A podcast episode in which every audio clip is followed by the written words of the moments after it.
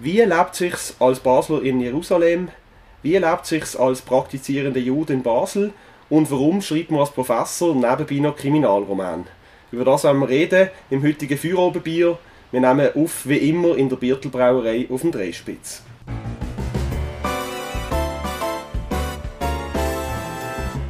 Feuerobenbier, der Podcast auf Prime News. Hören Sie entspannte Gespräche mit interessanten Persönlichkeiten aus der Region Basel – unterhaltsam, überraschend und nie langweilig.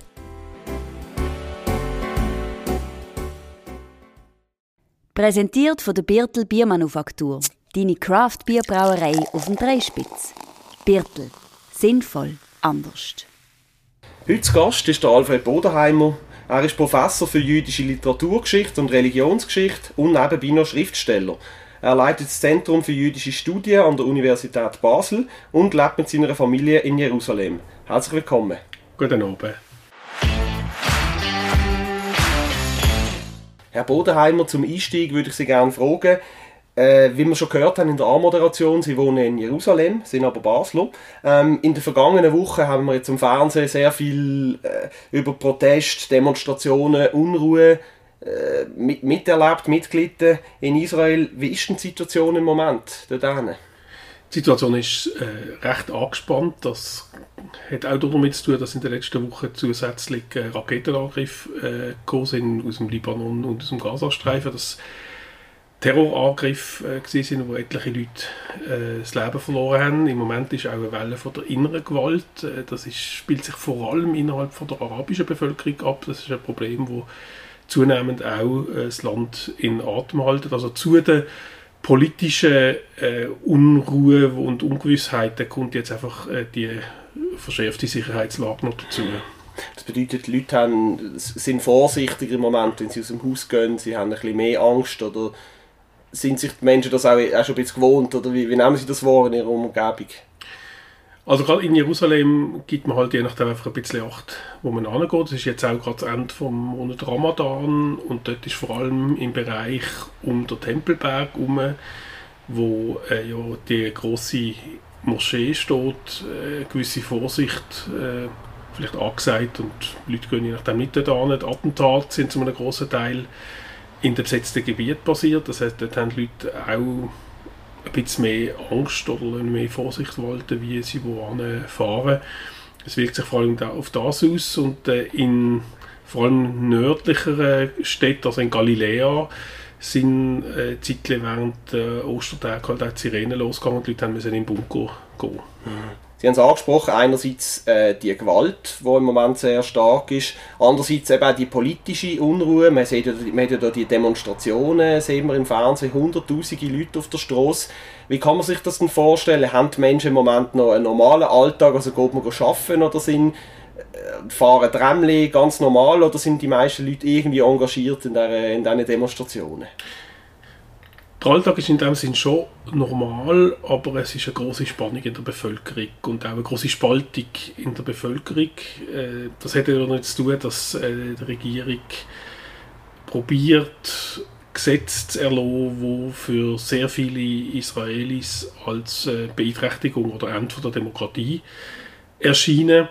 Also Einflussnahme auf das oberste Gericht oder zum Teil auch Neutralisieren vom obersten Gericht. Und man muss verstehen, dass das oberste Gericht in Israel äh, eigentlich der einzige Gegenpol ist, wo äh, Willkür von, der, äh, von Parlament und von Regierung aufhalten kann. Also Israel hat keine Verfassung, es hat auch kein Zwei-Kammer-Parlament, es hat kein föderales System. Also viele von diesen Absicherungen, die wir zum Beispiel in der Schweiz kennen, hat Israel nicht. Und das oberste Gericht ist im Prinzip die Instanz, die als äh, Judikative, also als dritte Gewalt im Prinzip, äh, ein Knesset, wo eigentlich eine Koalition regiert, wo unmittelbar sozusagen der Regierung nachsteht. Also dort hat man eigentlich fast faktisch nur eine Gewalt, wo die auch kann bremsen wenn gewisse Rechtsgrundsätze unterlaufen werden.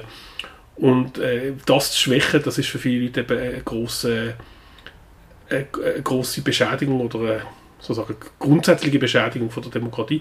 Also es läuft normal ab. Es gibt, es gibt Tage, wo es Massendemonstrationen gibt, wo dann zum Beispiel in Jerusalem alles flach liegt. Das sind aber nur einzelne Tage bis jetzt. Da wird dann da wirklich auch weiträumig abgesperrt. Am Samstagnacht sind normalerweise die grossen Demonstrationen in sehr vielen Städten mittlerweile über 100 Orte in Israel, wo demonstriert wird. Der größte immer in Tel Aviv mit normalerweise um die 150.000 äh, Teilnehmer und dann über ganz Israel verteilt immer noch Tausende, Zehntausende, Hunderttausende von Leuten, die auf die Straße gehen.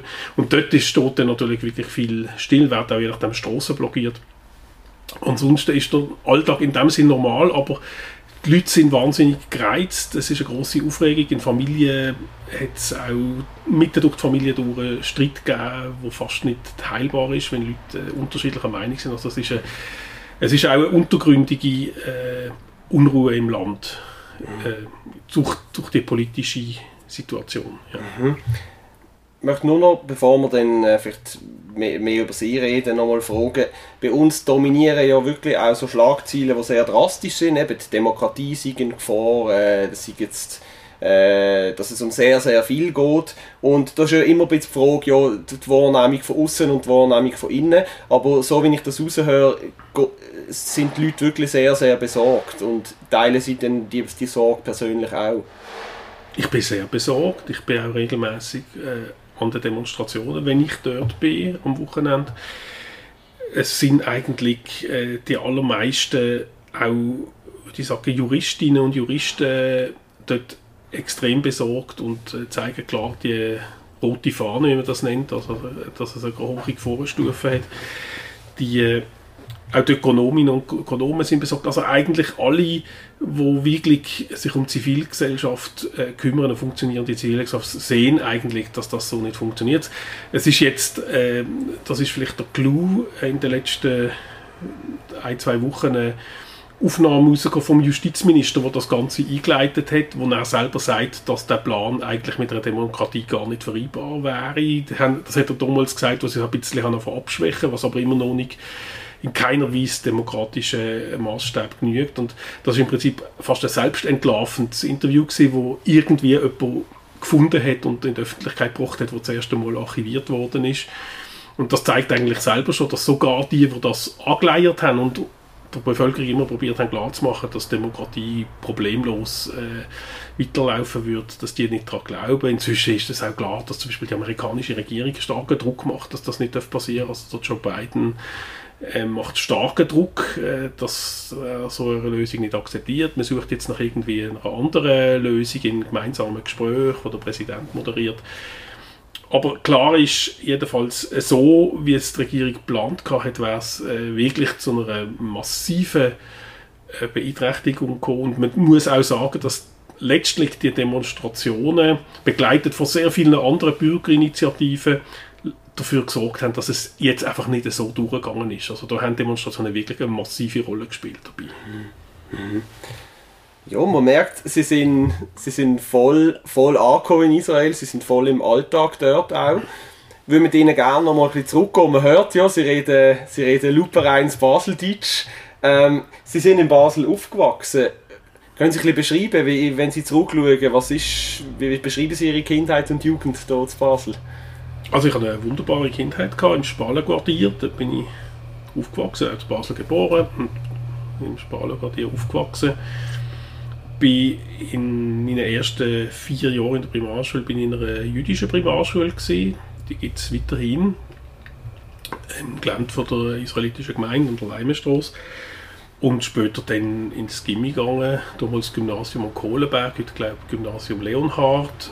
Und ähm, habe dort Matur gemacht, auch in Basel den grössten Teil meiner Studien absolviert das ist eigentlich eine Jugend in einer Stadt, wo mir immer äh, sehr viel bedeutet hat, weil ich das Gefühl habe, dass es eine Stadt ist, ähm, wo ganz besonders Sorge hat darauf, dass man sich auch als äh, Teil von der Minderheit wohlgefühlt hat. Mhm. Also ich habe in Basel praktisch nie irgendwelche Probleme mit offenem Antisemitismus gehabt. Es hat ein oder andere Erlebnis gegeben, wo man sich hat können sparen konnte wir sind auch in der Schule, äh, im Gimmi, äh, ein paar jüdische Schüler in dieser Klasse. Da ist auch Rücksicht genommen darauf worden. Das ist nicht irgendwie ein Grund für ähm, Aggressionen. Ich habe einmal, äh, ich kann mich erinnern, im Gymnasium einen Spruch gemacht, gesagt, wenn ein bei uns in der Klasse würde einen antisemitischen Spruch machen, würde man nicht einmal ähm, groß reagieren, die Leute würden einfach nur auslachen. Und das ist ein Gefühl von einer großen Geborgenheit. Äh, für das bin ich sehr dankbar. Es ist auch eine dynamische jüdische Gemeinde, die heute leider äh, stark geschrumpft ist gegenüber der Zeit so vor 30, 40 Jahren, als ich jung war. Und ähm, viel Dynamik in dieser Gemeinde war, also auch viel ähm, Jugendliche, die sehr viel Drive hatten und tolle Lehrkräfte, die einem auch die Religion nachgebracht haben, ohne dass es irgendwie dogmatisch oder äh, unangenehm gesehen wäre. Also es war eigentlich wirklich eine tolle Jugend, gewesen, die ich zu Basel hatte. Mhm. Äh, Sie haben das angesprochen, eben, Sie sind jüdisch, man, man sieht das auch so, Sie tragen eine Kippa.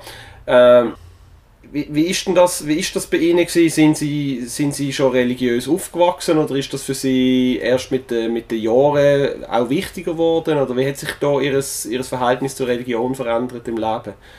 Nein, ich komme aus einer religiösen Familie und aus einer Familie, wo Religion immer auch bedeutet hat, dass man das äh, perfekt mit einem Leben als äh, Bürgerin, Bürger von einer lebendigen Kultur kann verbinden kann also, dass man konsequent äh, jüdisch kann leben kann, zum Beispiel das Kashrut-Gesetz, also das Speisgesetz einhalten oder das Sabbat einhalten und gleichzeitig einfach auch Teil von der Stadt Basel sein, ins Theater gehen, ähm, überall dabei sein, auch mit nicht-jüdischen Freundinnen und Freunden sich treffen und abmachen. Und äh, das ist alles zusammengegangen. Das ist eigentlich etwas, was äh, ja, mir heute fast als, als Wunder erscheint, wenn ich sehe, wie es, Abgrenzungsbewegungen von überall gegen immer wieder andere äh, Gruppen und Kulturen gibt, aber das ist eigentlich der Geist, in dem ich aufgewachsen bin und in dem ich auch probiere, äh, selber zu leben. Mhm, also so ein bisschen in zwei Welten, also in zwei Welten gleichzeitig zu leben, beziehungsweise es ist halt kein Widerspruch. Also eigentlich die beiden Welten in eine Welt hineinzunehmen. Mhm. Und ich habe immer auch gesagt, für mich bedeutet äh, meine Loyalität oder meine Begeisterung für Basel oder für die Schweiz genau das, dass ich hier als Minderheit, als Jude leben und das Gefühl habe, ich gehöre trotzdem dazu, weil ich oft gefragt werde, fühlst du dich mehr als Schweizer oder fühlst du dich mehr als Jude? Ich finde das äh, eine sinnlose Frage. Also ich fühle mich dann als guter Schweizer, wenn man mich als Jude äh, teilhaben Und das ist eigentlich das, was ich äh, erlebt habe, was ich auch an der Uni heute erlebe. Also das ist im Prinzip schon eine ziemlich durchgehende Erfahrung von mir in der Schweiz und in Basel. Mhm. Also Sie setzen sich auch wissenschaftlich mit dem auseinander. Über das würde ich gerne gerade reden. Mir würde aber trotzdem noch mal interessieren, und ich glaube auch viele von unseren Hörern, Sie haben das Kascherut-Gesetz angesprochen, also sich koscher zu ernähren. Was, wie streng leben Sie denn das aus? Also wir, wir, wir sitzen jetzt hier zum Beispiel in der Fahrbar und trinken ein Bier. Das ist dem Fall, das Bier muss nicht koscher sein. Oder gibt es überhaupt koscheres Bier? Ist das möglich? Also Bier, das nach dem sogenannten Reinheitsgebot braut ist, ist eigentlich koscher, da ist nichts drin, was nicht äh, erlaubt wäre. Und äh, es geht einfach darum, sind äh, Bestandteile oder Zubereitung von, einer, von einem Lebensmittel äh, entsprechend, entsprechen die diesen Speisgesetz. Also ist da irgendwelche sind tierische Produkte drin, die nicht dürften drin sein. Zum Beispiel, das ist die Hauptsache, wo, um die es geht. Oder äh, dass man Milch und Fleisch jetzt nicht zusammen verzehren, das sind so Grundlagen. Wenn das gewährleistet ist, äh, kann man eigentlich das äh, grundsätzlich essen. Und für mich ist das schon eine lebensbestimmende äh, Form, das konsequent umzusetzen. Also das äh, spielt eine sehr große Rolle in meinem Leben. Aber ähm, man kann sich auch so prima arrangieren und ähm, ich stelle auch zunehmend ein großes Verständnis dafür äh, fest. Also, als Beispiel, also am Dies Academicus, nicht am großen Uni-Jubiläum, wenn man sich dort anmeldet, heute kann man im Prinzip einfach auf der Google-Form wählen, was man für ein Essen will, normal, vegetarisch, vegan oder koscher. Das wird dann einfach äh, so zubereitet von einem koscheren Restaurant. Also da ist, da ist viel passiert in den letzten Jahren auch an der Akzeptanz. Mhm. Aber jetzt sonst, wenn Sie in Ihrer Freizeit mal auswärts gehen, gehen essen gehen, können Sie dann zum Beispiel in, in Brunnenmutz gehen oder in, äh, in ein anderes Restaurant in der Innenstadt oder würden Sie dann lieber in ein Koschers gehen? Also essen kann ich äh, gross nicht. Äh, vielleicht irgendwie äh, ein Salat ohne Dressing allenfalls oder irgend so etwas. Das, da ist die Auswahl sehr begrenzt, aber wenn man sich das gewöhnt ist, wenn man eigentlich immer so gelebt hat, ist es kein großes Problem, weil dort, wo es größere Lokale geht man halt in den größeren Lokal, sonst hilft man sich äh, selber oder sucht sich sein Zeug zusammen. Mhm. Also das ist kein sehr großes Handicap. Ich meine, inzwischen gibt es auch so viele Leute, die irgendwie andere Arten von Ernährung haben, die speziell sind, vegan oder, oder was immer, die auch sehr genau schauen, auf was äh, sie einnehmen oder nicht einnehmen. Mhm. Mhm. Ähm, es ist ja trotzdem, äh, also als außenstehende Person empfindet man es ja als, äh, als Beschränkung, oder? Dass man denkt, oh, da muss man sehr viel schauen im Alltag, man muss verzichten. Äh, ich nehme aber an, für sie ist das ja keine, keine Einschränkung, sondern das, das gibt ihnen, das, sie ziehen wahrscheinlich auch viel Kraft und Energie aus dem. Was, was gibt ihnen denn das, nach diesen Regeln können zu leben? Also einerseits ist es eine Einschränkung, das ist klar, man macht viele Sachen nicht, die sozusagen einfach im Angebot sind. Auf der anderen Seite ist es, wie Sie sagen, eine Art von Bereicherung. Ein Beispiel ist sicher der äh, Sabbat oder Schabbat, also am Samstag, wenn man eigentlich sehr, sehr viele Sachen nicht macht, also weil es, Arbeiten sind, wo man eigentlich nicht unternehmen sollte. und äh, das hat zum Beispiel auch zur Folge, dass man keine elektronischen Geräte benutzt und einfach mal einen ganzen Tag lang, also vor allem vom Freitag zu oben bis am Samstagnacht, voll, vollkommen losgelöst sein von all diesen Geräten, die uns die ganze Zeit äh, beschäftigen und zum Teil auch plagen. Also ein Smartphone und, und, und Computer und all das und sich einfach wirklich darauf können konzentrieren, dass man mit Menschen zusammen ist, dass man mit der Familie zusammen ist, dass am Tisch auch keiner irgendwie noch schnell am Smartphone rumschaut, sondern man wirklich Zeit hat füreinander. Das sind unglaublich befreiende äh, Momente, wo man merkt, wie wahnsinnig äh, groß der Input ist auf, aufs Familienleben, aufs Zusammensein, äh, dass man sich wirklich aufeinander konzentriert. Das Judentum ist auch äh, eine Religion, die sehr stark auf die Gemeinschaft schaut. Also man hat sehr viele gemeinsame Erlebnisse ähm, mit, mit, mit, der Gemeinde, eben auch mit der Familie. Mit, äh, man sieht sich auch als Teil von einer Generationenfolge. Also es ist eine Art von Aufgehobensein, die einfach auf, auf einer anderen Ebene funktioniert. Also man, man hat gewisse Sachen, die einfach wirklich nicht mehr oder weniger in Frage kommen oder wenn man, wenn man das konsequent lebt. Das ist ja auch wichtig zu verstehen, dass es immer etwas ist, was man aus sich heraus macht. Also es gibt ja keine äußere Instanz, die einen irgendwie zwingt, irgendetwas zu tun. Es gibt ja Gesetze, aber letztlich in unserer äh, freien Welt obliegt es jedem Einzelnen und jeder Einzelne, das Gesetz einzuhalten oder nicht einzuhalten. Das heißt, man wählt ja die Lebensform auch für sich und haltet sich dann aber konsequent daran, erachtet sie als verbindlich und kriegt dafür, äh, glaube ich, auch viel zurück. Mhm. Jetzt ist es bei Ihnen ja so, Sie leben nicht nur nach jüdischem Ritus oder nach diesem Religionsgesetz, sondern Sie beschäftigen sich auch äh, beruflich mit dem. Sie sind Religions- und Literaturwissenschaftler. Wo ist denn, äh, wenn ist denn der Impuls bei Ihnen entstanden, sich auch wie auf einer anderen Ebene, also aus einer Art Beobachterperspektive mit dem eigenen Glauben und der eigenen Religion zu beschäftigen. Haben Sie das schon früher gehabt oder ist das erst später entstanden? Einerseits hat mich die Kultur, vor allem so ganze exegetische Kultur, Kommentare zur äh, Bibel und all das hat mich immer eigentlich schon ziemlich interessiert gehabt. und zwar nicht darum einfach als Glaubensstärkung, sondern weil ich gesehen habe, dass es textanalytisch interessant ist. Ich bin eigentlich Literaturwissenschaftler mhm. von meiner Ausbildung her und auch von meinem Interesse. Ich schreibe ja auch sonst literarisch, da reden wir vielleicht noch drüber, aber äh, alles, was mit Text zu tun hat, mit Textverständnis, mit Textinterpretation, mit äh, besonderen Ideen, die aus einem Text können sprechen, hat mich immer fasziniert. Gehabt. Allerdings ähm, habe ich eigentlich keine Ausbildung gemacht äh, in dem Fach, wo ich heute unterrichte. Das ist vielleicht ein bisschen äh, speziell. Ich habe in Basel Germanistik und Geschichte studiert, also promoviert in deutschsprachiger Literatur. Allerdings schon in meinen letzten Arbeiten, äh, sowohl in der Lizenziatsarbeit, wie das damals noch hat, also in der Masterarbeit war, oder im Doktorat, mich mit ähm, jüdischen Autorinnen und Autoren beschäftigt. Und im Prinzip bin ich dann äh, längere Zeit in Israel und habe dort wissenschaftlich geschafft an Universitäten und auch unterrichtet und dort in der vergleichenden Literaturwissenschaft unterrichtet. Und bin dann eigentlich mehr oder weniger durch Zufall äh, in die Schweiz zurückgekommen, an einen Ort äh, auf Luzern, an die Universität Luzern, ins Institut für jüdisch-christliche Forschung. Dort ist damals einfach eine Stelle frei geworden, äh, äh, unbefristete Stelle, die für mich also gute Möglichkeiten geboten hat. Und dann bin ich plötzlich in der jüdischen Studie gewesen, und ein paar Jahre später ist dann die Professur in Basel gekommen und äh, plötzlich bin ich eigentlich in einem Fachding für das ich viel Vorbereitung hatte durch mich traditionelle jüdische Erziehung. Ich bin mit diesen jüdischen Schriften gut vertraut gewesen, weil das eigentlich immer Teil von, meiner, von meinem Aufwachsen war, sich auch mit Talmud und Bibelexegese und so weiter zu beschäftigen, aber eben auch Literaturwissenschaftler.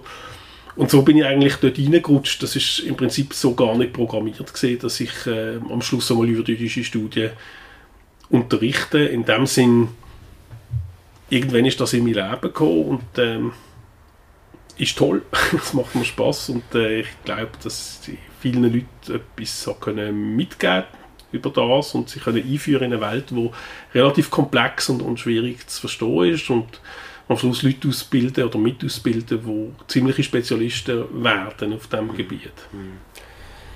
Ich stelle mir das so vor, dass wenn man sich auch ja, wissenschaftlich auseinandersetzt mit, der, mit dem eigenen Glauben, mit der eigenen Religion, dann tut man das ja natürlich auch hinterfragen. Oder man, man, man muss automatische Perspektiven einnehmen. Also man muss nicht nur aus sich selber herausdenken, sondern man muss es aus nach wissenschaftlichen Kriterien oder aus gesellschaftlichen Perspektiven anschauen. Sie haben zum Beispiel auch ein Buch über Beschneidung geschrieben. Ähm, was macht denn das mit ihnen, dass sie äh, äh, stärkt sie das im Glauben zusätzlich, weil sie auch mit vielleicht auch mit anderen Meinungen konfrontiert werden durch das oder äh, Gibt es da irgendein Spannungsfeld? Sind, sind, sie teilweise so hin und her gerissen oder können sie das gut miteinander vereinbaren, so das Wissenschaftliche und das Religiöse?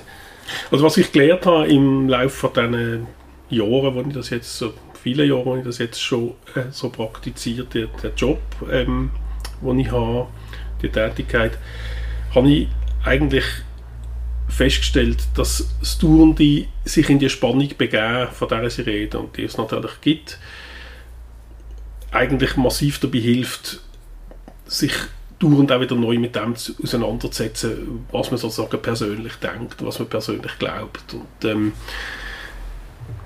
meine Meinung ist immer mehr, dass ein Glaube, wo im Prinzip einfach auf dem beruht, dass man nichts anderes an sich anlässt, eine relativ schwache Angelegenheit ist, weil er sich im Prinzip nie im Lackmustest aussetzt, ähm, ob er eigentlich funktioniert und verhebt. Ich glaube auch, dass äh, sich Zugang zu vielen Sachen verändern, dass man äh, Sachen neu reflektiert, neu hinterfragt, neu überlegt. Aber ich empfinde das eigentlich als, äh, als ein Gewinn, als äh, also, also eine Bereicherung nicht im Sinn, dass man einfach immer gläubig wird, das wird man sowieso nicht. Das ist eigentlich, äh, ich weiß ob das mein Ziel ist, gläubiger zu werden. Gläubig ist sowieso von mir ein kompliziertes Wort, das ich gar nicht so gerne benutze, weil das Judentum sowieso eine praktizierende Religion ist, die viel mehr aufs Handeln als aufs Primat vom Glauben als sozusagen als einzig maßgebende äh, Kriterium achtet. Und in diesem Zusammenhang habe ich mich mit sehr, sehr vielen Fragen neu auseinandergesetzt und äh, neue Forschungsfragen auch erfahren, wo, wo, viele andere sich schon darüber Gedanken gemacht haben. Also ich würde sagen, es ist meine persönliche Glaubens- oder Denkwelt ist einfach reflektierter worden mm. durch das und wird es dauernd immer noch. Also es, es hat sich als dynamisch einfach erf erfahren und hat sich nicht irgendwo blockiert und, und, und von dort nicht mehr weiter gewusst oder weitergefunden. Ist es denn so gesehen auch ein bisschen, ich sag mal, ein Gegengift gegen Fanatismus, Fundamentalismus oder gegen auch Intoleranz anderen, anderen Religionen, anderen Menschen gegenüber? Das auf alle Fälle. Also das merke ich heute noch viel mehr. Es ist eines der grossen Probleme von der derzeitigen auch israelischen Politik, von der wir ganz am Anfang geredet haben, ist, dass äh, im Moment auch Parteien dort an der Macht sind, die Judentum auf eine sehr fundamentalistische Art interpretieren. Und ähm, ich rede natürlich auch viel mit meinen Kindern über das, die das auch beobachten. Und ich glaube schon, dass es äh, mir auch zum Teil gelingt, Leute klarzumachen, dass äh, konsequent gelebtes äh, religiöses Judentum eigentlich mit dem Fundamentalismus nichts zu tun hat. Also dass, wo, wo das dort etwas falsch läuft, analysieren, was falsch läuft, und auf was eigentlich äh, das Judentum kann zurückgreifen kann, um nicht in eine solche Falle hineintappen. Also ich beschäftige mich wirklich dieser Frage sehr, sehr intensiv, äh, probiere sie zu analysieren äh, und mit vielen Leuten zu besprechen. Und ich glaube, da hat mir wirklich sehr, sehr geholfen, dass ich mir jetzt wirklich seit Jahrzehnten äh, mit Fragen auseinandersetze, was bedeutet eigentlich äh, Judentum, was bedeutet äh, die, das Praktizieren, was bedeutet auch die, die Abfolge in den Generationen, ähm, dass ich auch über das geschrieben habe und, und äh, das eigentlich wirklich ein Teil von, meine, von diesen Sachen ist, die mich extrem beschäftigen. Mhm. Ähm, ich würde gerne mit Ihnen über, über Israel reden, über Ihr Leben in Israel. Seit eben, wir haben es in der A-Moderation gehört, sie wohnen in Jerusalem, sie sind sozusagen ausgewandert von Basel. Wann ist denn der Entscheid gefallen und was ist für sie ausschlaggebend gewesen? Zum, sie haben ja beschrieben, wie, wie gern sie auch in Basel gewohnt haben, aber anscheinend wird sie doch, hat sie doch etwas nach Israel gezogen. Was ist denn das gewesen? Also, ausgewandert wir haben eigentlich als junge Leute, meine Frau und ich, meine Frau ist auch eine Baslerin, wollen äh, auswandern. Wir sind dann 1994, haben wir das eigentlich auch gemacht, sind dann aber ein paar Jahre später wieder zurückgekommen, wo ich dann auch jobmäßig mit der da, da weiterentwickeln Und eigentlich der Anlass, wo wir dann ähm, damals gegangen sind, ist die Idee gewesen, dass es halt äh, dass Israel ein faszinierendes Projekt ist, ursprünglich. Ne?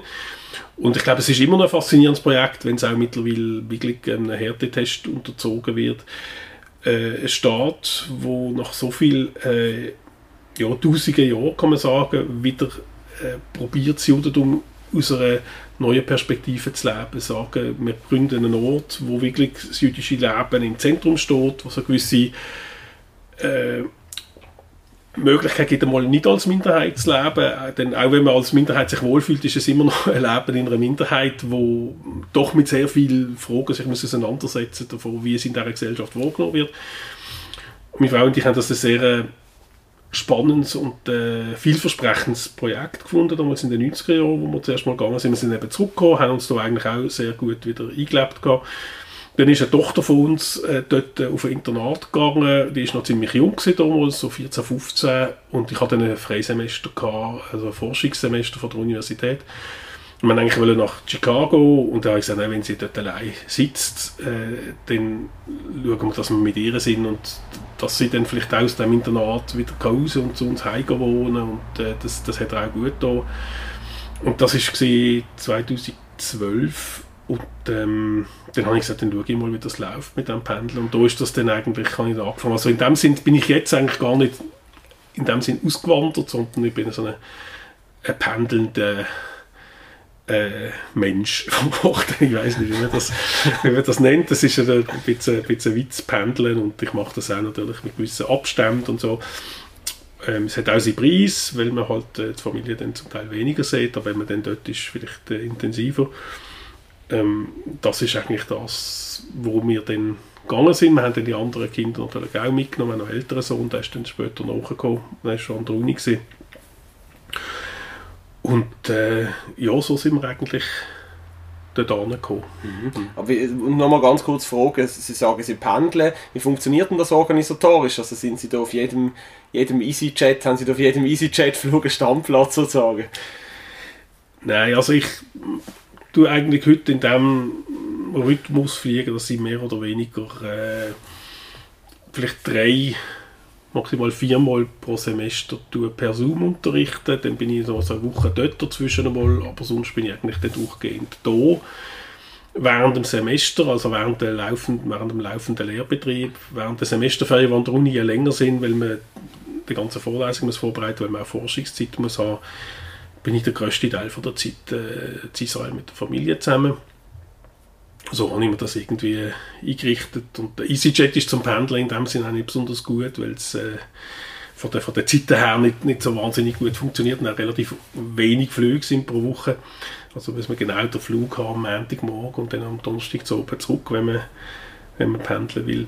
Aber äh, also eben, ich mache mach das auf einer Ebene, wo ich schaue, dass ich nicht allzu viel man muss äh, fliegen, sondern das einfach so mit gewissen Kadenzen kann einrichten dass, dass, dass ich dann, wenn ich daheim bin, auch länger daheim bin und wenn ich da bin, dann auch länger da bin. Mhm. Ähm, mich würde natürlich interessieren, wenn Sie, in, Sie wohnen in Jerusalem, was, was, was sind so, Sie, Sie, Sie sind, sind da in Basel aufgewachsen, Sie kennen die Stadt perfekt, was sind denn so die grössten, die grössten Unterschiede jetzt im Alltag in Israel verglichen mit, mit der Schweiz? Also Israel ist ein bisschen ein anderer Planet, muss man sagen. Die Leute beschäftigen sich halt mit äh, sehr, sehr vielen Sachen, die man hier nicht auf dem Schirm haben, so sehr. Es ist eine sehr angespannte Lebenssituation in vielerlei Hinsicht. Es ist halt äh, komplizierte, äh, komplizierte Konstellation. Also wenn man in Jerusalem lebt, ähm, wir wohnen in einem relativ stark europäisch geprägten Viertel, wenn man ein paar äh, wenige Minuten mit dem Auto fährt, ist man in einem ganz arabischen Viertel, wo dann wirklich ähm, auch alle Läden und so weiter auf Arabisch angeschrieben sind. Mhm. Also man ist dann wirklich in einem anderen Territorium, wenn man so will. Man, man fährt in eine andere Richtung auch ein paar Minuten, dann ist man in einem ganz streng ultraorthodoxen Viertel, was man sich dann auch sieht, wie, wie, wie die Leute angezogen sind, wie die Sachen dort ablaufen. Und äh, das sind wirklich Welten, ich meine, wir kennen Basel als Grenzstadt, wo man natürlich auch sehr schnell irgendwo noch jemand anders ist, wo ein anderer Spruch geredet wird oder wo ein anderes Gesetz gilt oder so. Aber es ist einfach eine, eine sehr extreme äh, Andersheit. Äh, auf einer anderen Seite von der Stadt verläuft eine Mauer, nicht, wo, wo äh, Jerusalem sozusagen von der Westbank abtrennt. Also die kann man in vielen Teilen von der Stadt dann auch sehen und ähm, kommt dann über einen Checkpoint und dann ist man in einem sozusagen besetzten Gebiet, was auch nochmal äh, eine komplizierte Konstellation ist oder auch eine umstrittene Konstellation ist. Ähm, Religion spielt gerade in Jerusalem viel mehr als an anderen Orten in, als Israel eine zentrale Rolle. Es ist die heilige Stadt von drei Religionen, sagt man, aber das sorgt natürlich auch für massive Spannungen immer wieder. Es ist eine Stadt, wo man im schlimmsten Fall auch mal einfach äh, also 2014 erinnere ich mit meiner Tochter im Schwimmbad gewesen, und dann hat es einfach einen Alarm gegeben und sind Raketen über die Stadt irgendwie abgeholt worden von irgendwelchen Iron Domes und so, was ist während dem Gaza-Krieg Also es ist eine andere Spannung da. Es ist aber auch eine gewisse Intensität da, die in Basel natürlich äh, fehlt. Also es hat auch gewisse äh, eine gewisse Intensität, die auch, die auch spannend ist, die belebend ist, äh, die interessant ist äh, von Begegnungen. Die Leute sind sehr schnell bei sehr essentiellen Fragen vom Leben und, und so weiter, wo man da vielleicht ein bisschen mehr äh, nivellieren hm, also man redet nicht so um eine heiße Brei um, sondern stellt sich auch schnell mal Leute, die man nicht so gut kennt, führt man tiefgründige Gespräche. So. Ja, tiefgründige Gespräche, es ist aber es ist alles einfach sehr direkt, also die Leute reden sehr direkt miteinander und ähm, man, man, das kann natürlich Konflikt schärfen, aber es kann auch äh, sehr belebend und, und, und äh, anregend sein ich liebe Israel oder Jerusalem äh, als Stadt unter anderem darum, weil es äh, die größte Bibliothek hat für jüdische Studien auf der ganzen Welt. Also die National Library of Israel ist einfach eine Fundgrube und es ist nicht nur eine Fundgrube für Bücher und für Archivmaterial, es ist halt auch ein Ort, wo man die ganze Zeit Leute trifft aus der ganzen Welt, äh, Akademikerinnen und Akademiker, die sich mit dem Fach beschäftigen, wo man dann im Lesesaal trifft, da geht man zusammen Kaffee trinken und das ist einfach eine, eine Dynamik vom äh, Diskurs, wo man natürlich gerade in diesem Fachbereich da überhaupt nicht hat. Also wer gibt es da schon, der in diesem Fach tätig ist? Und man hat das Gefühl, man ist einfach auch in diesem Fach nicht einfach jemand, der etwas macht, was niemand macht, sondern es gehört halt einfach auch dazu. Das ist für mich auch eine von der total spannenden Erfahrungen und das lernt man natürlich auch nochmal ganz neue Perspektiven kennen. Die ganze Frage, wie das Judentum diskutiert wird, die ganze Breite und die ganze ähm, Komplexität, die ganze Originalität, die auch dort drin ist, ist für jemanden, der die Frage äh, sozusagen sein Lebensthema ist, natürlich auch äh, wirklich belebend. Und in dem Sinn ist äh, Jerusalem ein komplizierter Ort, aber es ist äh, für mich auch ein spannender Ort. Mhm. Sie haben das angesprochen, so die, äh, die Engräumigkeit, also eben, es, gibt, es gibt jüdische Quartiere, es gibt europäische jüdische Quartiere, orthodoxe Quartiere, aber auch arabische Quartiere. Ähm, man liest ja wieder, immer wieder in Jerusalem, ist das zum Beispiel im Unterschied zu Tel Aviv gibt es mehr Konflikte zwischen Juden und ist denn das für Sie? Also, gehen Sie da mit einem anderen Gefühl aus dem Haus? Gehen Sie auch in arabische Quartiere oder ist das für Sie, meiden Sie denn so einen Ort auch? Haben Sie da Angst, mit der Kippa anzugehen? Oder wie kann man sich das vorstellen? Da muss man je nachdem machen. Also die arabischen Quartiere sind auch sehr unterschiedlich. Es gibt auch bürgerlichere arabische Quartiere, ähm, wo sich im Prinzip einfach nur dadurch unterscheiden, dass man mehr arabische Menschen auf der Straße hat als, als jüdische.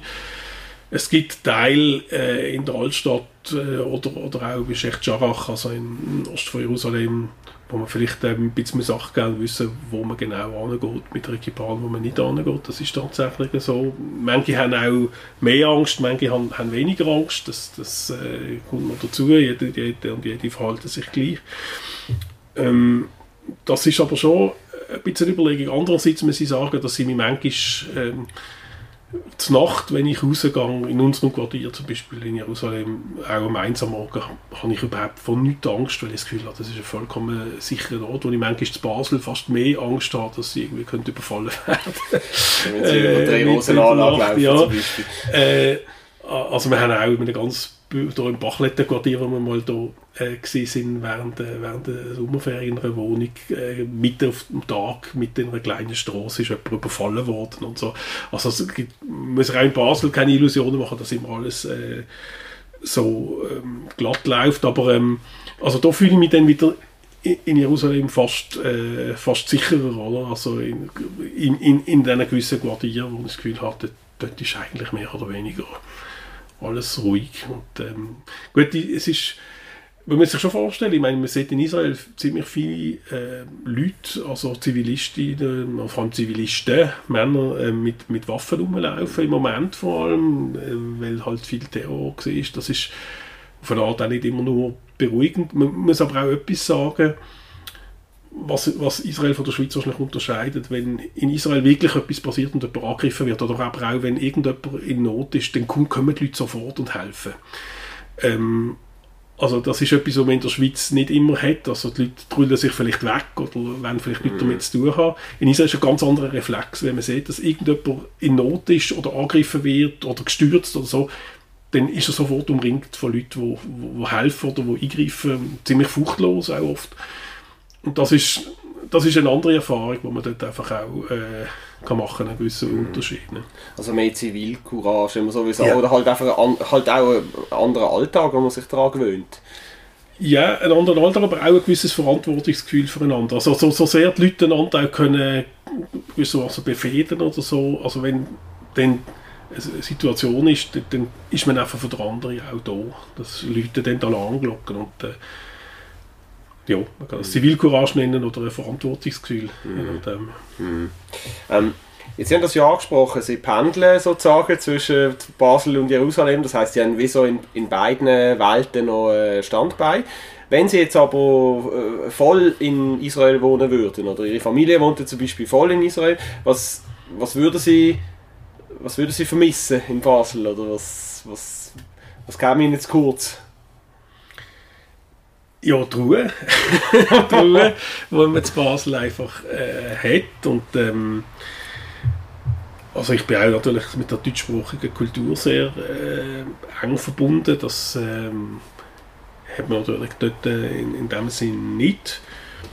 Und äh, ja, die Möglichkeit, äh, was man dort schon nicht hat, einfach mehr oder weniger überall einfach anzugehen, wo man, wo man gerade Lust hat, sich ganz frei zu bewegen, die hat man in Israel zum Teil. Zum Teil eben muss man doch ein bisschen schauen, wo man, wenn angeht, Sachen funktionieren da in der Regel auch besser, es hat ein bisschen weniger Bürokratie. Und ähm, man, man wird als, als Bürgerin oder Bürger irgendwie äh, ja, hat mehr das Gefühl, dass man einfach das Recht hat, wenn man angeht und dann, dann kriegt man, was man braucht. Und in Israel ist es doch Kampf, bis man sich durch die Bürokratie äh, geschlängelt hat und dann wieder dort und dort abgewimmelt wird und wieder dort muss neu starten und so. Das ist alles ein bisschen mühsamer. Das würde mir äh, wahrscheinlich schon fehlen. Man bleibt halt auch ein bisschen Schweizer, oder? Ja, ja, soll man ja auch. Also, das, ist, das ist auch gut. Ich tue auch meinen Schweizer Akzent im Hebräischen nicht probieren zu verschleiern. Ist, Ah, immer hört man das?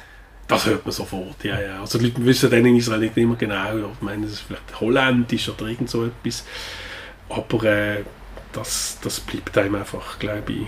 Also ich kenne wenig, die das ganz abgelegt haben. Ich habe eine gute Bekannte, die jetzt leider kürzlich gestorben ist, ist Dozentin für Germanistik.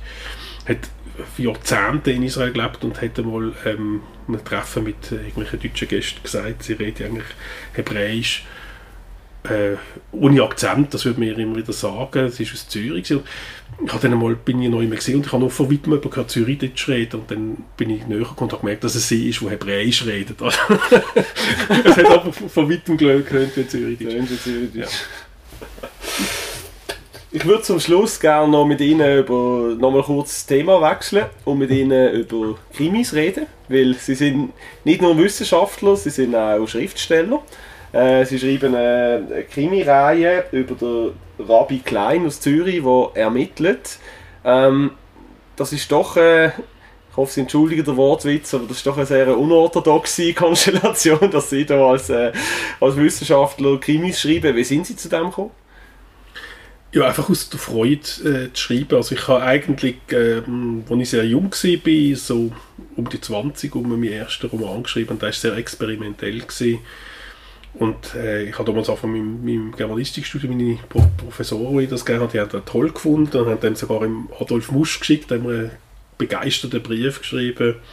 Das ist ganz toll und ich bin also sicher gewesen, Surkamp wartet nur auf mich und äh, dann ist es aber doch nicht passiert. Also ich habe das verschiedene Verlage geschickt und die haben dann gefunden, dass äh, sie, äh, was immer, sie machen nicht genug Geld damit oder was immer. Und äh, dann habe ich das wieder äh, eingestellt, habe das irgendwo in, in irgendein Manuskript in einer Schublade liegen von damals und habe dann eigentlich ganz mich auf äh, ja, meine wissenschaftliche Laufbahn konzentriert und aus der äh, sehr viel Befriedigung gezogen, sehr viel Glück gehabt, dass ich dort angekommen bin, wo ich angekommen bin. Man kann sehr autonom arbeiten, man kann machen, was man eigentlich wirklich ähm, was einem innerlich beschäftigt, in, in, wenn man mal eine Professur hat, wenn man sich auch nicht mehr darum kümmern kommt man weiter, kommt man nicht weiter. Ich bin zum Glück relativ jung in dieser Position. Gewesen. Und äh, dann eigentlich, als ich auf Israel gekommen bin, das war eben 2012, äh, so im Winter 2012, Anfang 2013, habe ich mit dem Wurm dass ich äh, mal wieder etwas Literarisches machen will. Und ähm, dann habe ich gedacht, nicht wieder etwas, wo einfach alle sagen, das liest eh kein, weil es zu, was weiß ich, experimentell oder sonst ist. Und ich habe überlegt, was kann man schreiben, wo die Leute vielleicht lesen. Und das könnte ein Krimi sein. Oder? Ich, habe, ich habe keine große Erfahrung mit Krimis, sondern ich, ich lese auch fast nie Krimis. Aber ich denke, ich muss einfach mal eine gute Handlung finden. Und dann äh, habe ich mehr oder weniger innerhalb von, von weniger als eine Woche habe ich eigentlich den Entwurf zum ersten Krimi geschrieben und, äh, oder der, der, erste Rohfassung. Und dann ist das relativ schnell gegangen, habe eine Agentin gefunden, die das äh, toll gefunden hat und äh, selber auch ein bisschen Bescheid gewusst hat über das Milieu, das ich geschildert habe. Und ja, so ist dann der Rabbi Klein, also das ist mein, mein der Rabbiner von Zürich, weil wir haben sehr lange in Zürich gewohnt. Äh, wie man merkt, hört man das mir nicht an, zum Glück, aber äh, sehr viele Jahre in Zürich gewohnt und hat dann das einfach in Zürich angesiedelt. Das ist eigentlich der, der Rabbiner von der Zürcher Gemeinde, der dann dort ermittelt und am Schluss ist aus dem dann, das habe ich gar nicht geplant, keine Reihe geworden, weil der erste Roman hat ziemlich viel Erfolg gehabt. Und ähm, dann hat der Verlag gefunden, das wäre toll, wenn ich das würde weitermachen und dann, ja mittlerweile sind sechs solche Krimis entstanden. Und dann jetzt, inzwischen bin ich in einem anderen Verlag, da haben wir dann ermutigt gehabt, jetzt mal Jerusalem Krimi zu schreiben. Das habe ich dann auch gemacht, der ist letztes Jahr rausgekommen. Bei dem habe ich gemerkt, dass es mich ganz anders äh, nochmal reingezogen hat, also auch emotional. Mhm. Ich habe meine Krimis immer in Jerusalem geschrieben, also auch Zürcher Krimis, aber da habe ich eben auch in Jerusalem geschrieben und der spielt während der Corona-Zeit. Und da habe ich mal gemerkt, dass es mich emotional nochmal ganz anders herausgefordert hat, äh, über Jerusalem zu schreiben als, als über Zürich. Weil Jerusalem mehr Heimat ist für Sie oder, oder weil das Leben intensiver ist, wie Sie vorher beschrieben haben? Ja, ich habe dort auch äh, etwas reingebracht, was eigentlich in der Schweiz nie, äh, in der Schweizer Roman nie gemacht habe, nämlich äh, irgendwie etwas Politik reingebracht. Also mhm. ich habe gemerkt, wie stark das ins Leben hineingreift dort und äh, wie sehr mir auch gewisse Missstände dort äh, extrem beschäftigt haben, wo irgendwie reingefunden haben. Und ähm, das ist für mich selber eine interessante Erfahrung gewesen, weil ich, ich hatte die Gamer sehr gern geschrieben natürlich. Das ist wirklich mein, mein Hobby in dem Sinn, die Romane über den Rabbi Klein zu Zürich und auch immer mit einem gewissen ja, mit einem so einem kleinen Schmunzeln im Mullwinkel, dass das, das Zürich, wo ich schon eigentlich, äh, eigentlich gar nicht so schlecht gefunden habe als Stadt, ähm, und, und interessanter Kosmos und die jüdische Gemeinde dort. Aber bei Jerusalem hat es mich irgendwie mehr noch, ähm, ja, hat, es, es hat mich mehr reingezogen, emotional. Ja, das kann ich schon sagen. Mhm. Ja, es ist ja, also ich habe natürlich, ich habe natürlich auch ein paar von denen gelesen und gefallen mir sehr gut, aber es, es ist ja so, es sind, es sind sehr leichtfüßig geschrieben, oder? das ist eine Art auch so ein Krimi für die ganze Familie, es sind nicht die, die ganz düsteren Bösen auch mit dieser sehr sympathischen Figur von dem Rabbi als Ermittler. Wie sind, wie sind Sie auf die Idee gekommen, dass man, ja, normalerweise würde einem jetzt einen Kriminalkommissar à la Hunkeler vielleicht einfallen dort zu Basel, aber wie, wie, sind Sie auf die Idee gekommen, dass es der Rabbiner ermitteln soll? Also ich habe eine Figur wollen, wo ich ungefähr weiß, äh, was ihr Horizont ist und ich kenne halt viele Rabbiner, ich bin sozusagen in jüdischen Gemeinden aufgewachsen und äh, weiß ungefähr, wie Rabbinat funktioniert, aber nicht, nicht das ist, was ich selber mache, also irgendetwas daneben. Rabbiner ist eine spannende Figur als Prototyp, weil er eigentlich so eine zentrale äh, Rolle spielt in der Gemeinde, also er hat mit unendlich viel Leuten zu tun, er ist Seelsorger, er ist auch Schriftgelehrt, also er ist Literatur äh, interessiert oder er ist eigentlich, der Rabbiner, über den ich schreibe, ist auch äh, promovierter Historiker und nebendran so ein bisschen nach, nach an dem, was ich nach, mache, aber, aber nicht ich, oder? Und äh, das ist genau so eine Konstellation, wo mir eigentlich gelegen ist. Ich habe jemanden schreiben, der etwas anders macht als ich, wo in einem anderen Kosmos oder in einem anderen Mikrokosmos lebt, aber wo ich ziemlich genau weiß, äh, wie der tickt und wie, sie, wie seine Welt tickt. Und, das, äh, und wo viel Eingang hat durch seine Rolle eben als Vermittler auch zwischen der jüdischen und nicht-jüdischen Welt, das spielt auch eine gewisse Rolle. Äh, wo eine Vertrauensperson ist auch für Leute, was äh, manchmal auch fast missbraucht. ich habe eine Figur wollen, die auch, auch weiter vorweg ist, irgendwie äh, so ein perfekter Typ zu sein, der einfach weiß, wo es lang geht. Also er baut auch sehr viel Mist und macht viele Fehler und äh, lebt aber eben auch in einer Welt, die für ihn normal ist. Da haben wir vorher darüber geredet, oder? als Minderheit, äh, als Jude in, in, Zürich zu leben, äh, eine Welt, die für viele fremd ist, aber wo für ihn die Normalität ist. Und die Normalität auch zu transportieren als normale, äh, das normale Universum von einem Menschen, der einfach dass sie Leben ist. Ja? Mhm. Das ist mir eigentlich, ähm, das ist mir eigentlich wichtig gewesen. Und so ist eigentlich der Rabbi Klein entstanden. Also ist es ihnen auch ein bisschen darum gegangen, den Menschen also ein Stück weit auch aufzuklären oder den Menschen zu also so eine Art den Menschen auch, vielleicht nicht ihre eigene Lebenswelt, aber halt so das Leben der Juden in der Schweiz näher zu bringen oder weniger? Also es ist nicht der primäre, das primäre Ziel war, jemanden zu schaffen, wo, äh, wo in einer Welt lebt, wo ich kenne, wo in einer Welt lebt, wo vielleicht nicht jeder kennt, mhm. aber wo jeder sich kann reindenken durch die Person. Mhm.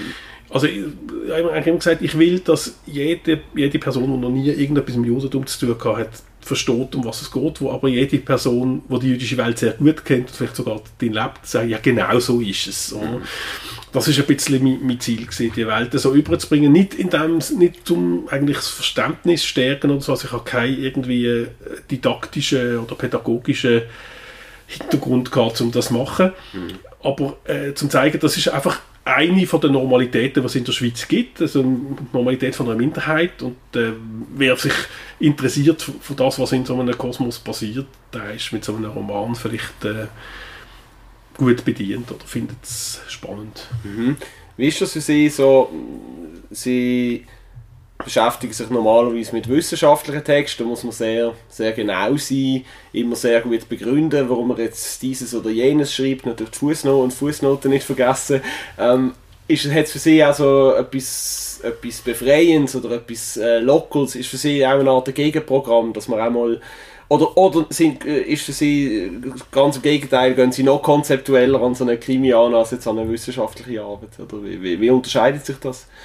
Also es ist ja auch der Ausgleichssport tatsächlich. Nicht? Und, ähm, es ist auch etwas, was ich wirklich in der Freizeit mache. Also ich beschränke eigentlich, wenn ich ein Krimi schreibe, das auf wenige Wochen im Jahr. Ich muss es im Prinzip dann machen, also während dem Semester, während dem laufenden Semester, während dem Lehrbetrieb und so ist unmöglich für mich, am Krimi zu schreiben. Ich habe so viele Sachen im Kopf, muss Kurs anständig vorbereiten und hundert andere Sachen, ähm, dass es unmöglich geht.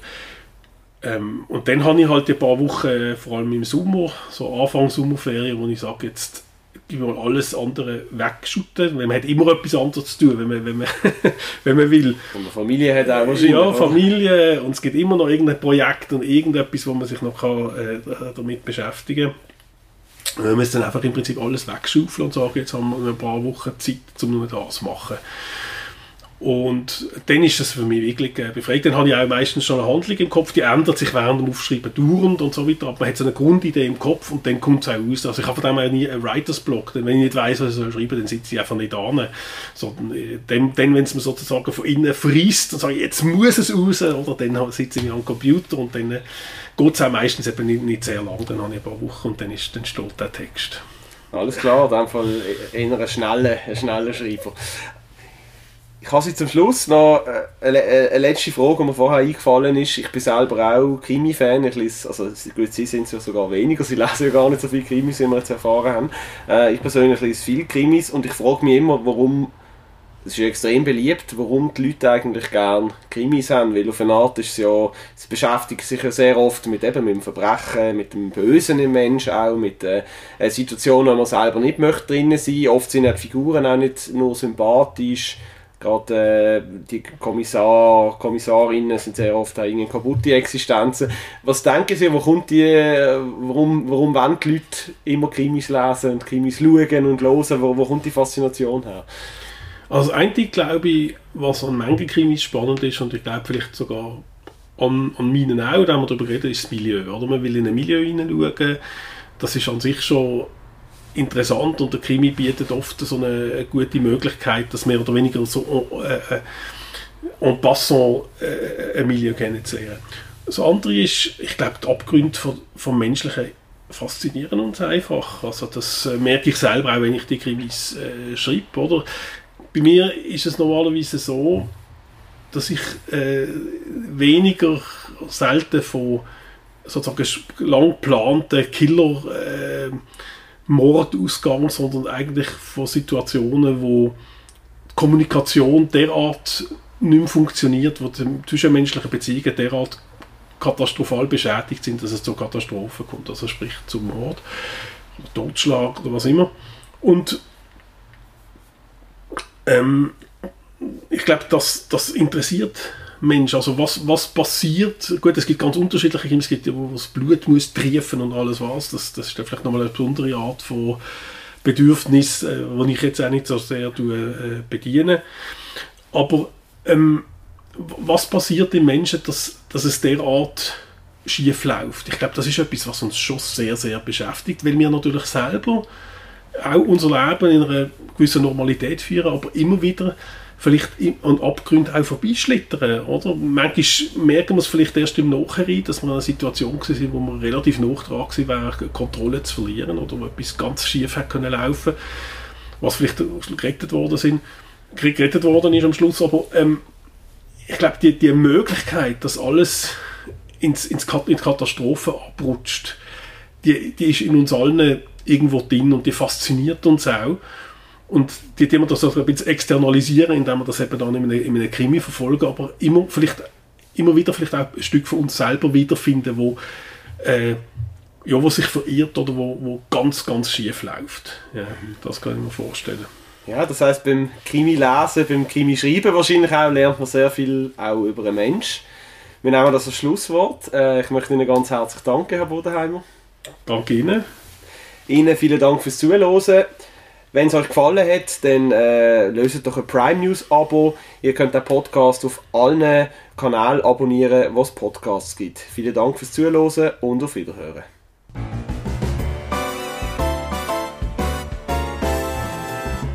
Für Oberbier, der Podcast auf Prime News. Hören Sie entspannte Gespräche mit interessanten Persönlichkeiten aus der Region Basel. Unterhaltsam, überraschend und nie langweilig.